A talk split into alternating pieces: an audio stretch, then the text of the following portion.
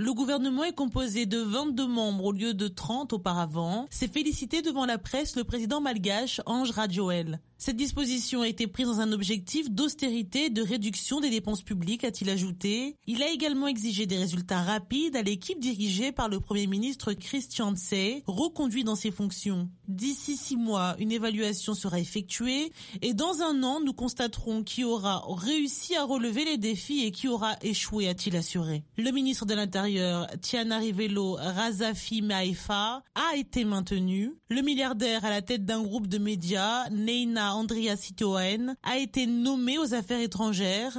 Monsieur Radjuel, 44 ans, a remporté l'élection présidentielle du 19 décembre avec 55,66% des suffrages lors du second tour disputé face à Marc Ravalomanan.